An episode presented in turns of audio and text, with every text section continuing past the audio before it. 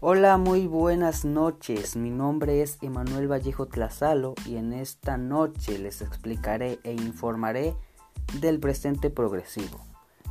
El presente progresivo es uno de los tiempos verbales del presente usados en el inglés. Se utiliza para expresar una acción en curso, en progresión o en una palabra que esté inclusa. Algunos ejemplos son los que mostraré a continuación. I am working, yo estoy trabajando. You are working, tú estás trabajando. Algunas preguntas que se pueden encontrar son las siguientes. Is she reading the night papers in the living room? Ella está leyendo el periódico en la sala.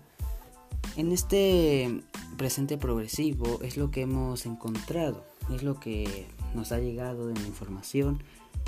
Esto sería todo por el... No, no, no, no, me están informando de, darles una noticia que apenas acaba de llegar y la noticia es la siguiente. Ya todo está listo para el tercer informe de resultados en Comapa.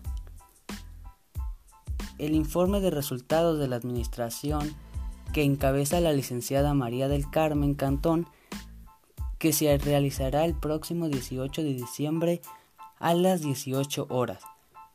El tercer informe se realizará a través de las plataformas digitales de YouTube y Facebook. Esto debido a la situación que imperia en el país por la pandemia por el virus de COVID-19.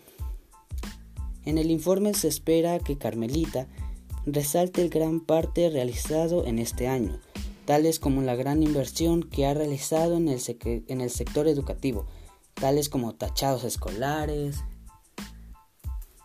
mm, los comedores, los mobiliarios, baños, etc.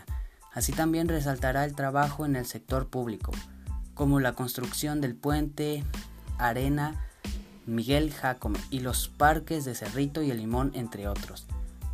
Los resultados que se ven es el eslogan de este tercer informe, debido a que lo largo y ancho del municipio de Comapa se ve reflejado el buen manejo de los recursos.